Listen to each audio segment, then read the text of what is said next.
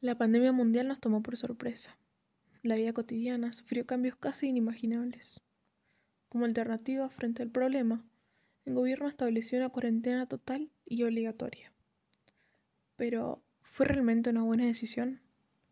Podríamos pensar que es solo un esfuerzo, que debemos quedarnos en casa y disfrutar con la familia.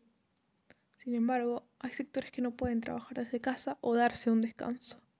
Sectores invisibilizados aquellas personas al sur de la cuarentena, aquellos que se ven obligados día a día a salir y exponerse al virus, porque es la única forma en la que van a poder alimentar a sus familias, aquellas que deben elegir si comer o estar a salvo, porque no tienen otras opciones.